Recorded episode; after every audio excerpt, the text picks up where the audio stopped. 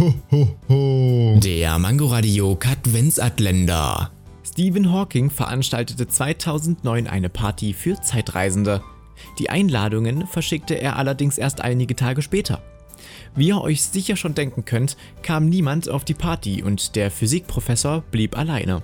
Dies deutete er als Beweis dafür, dass es unmöglich sei, Zeitreisen in die Vergangenheit zu unternehmen. Reisen in die Zukunft schließt er aber nicht aus. Ho, ho, ho. Der Mangoradio Katwensatländer. Täglich 8 Uhr, 13 Uhr und 18 Uhr am Abend auf Mangoradio in der Audiothek und überall, wo es Podcasts gibt.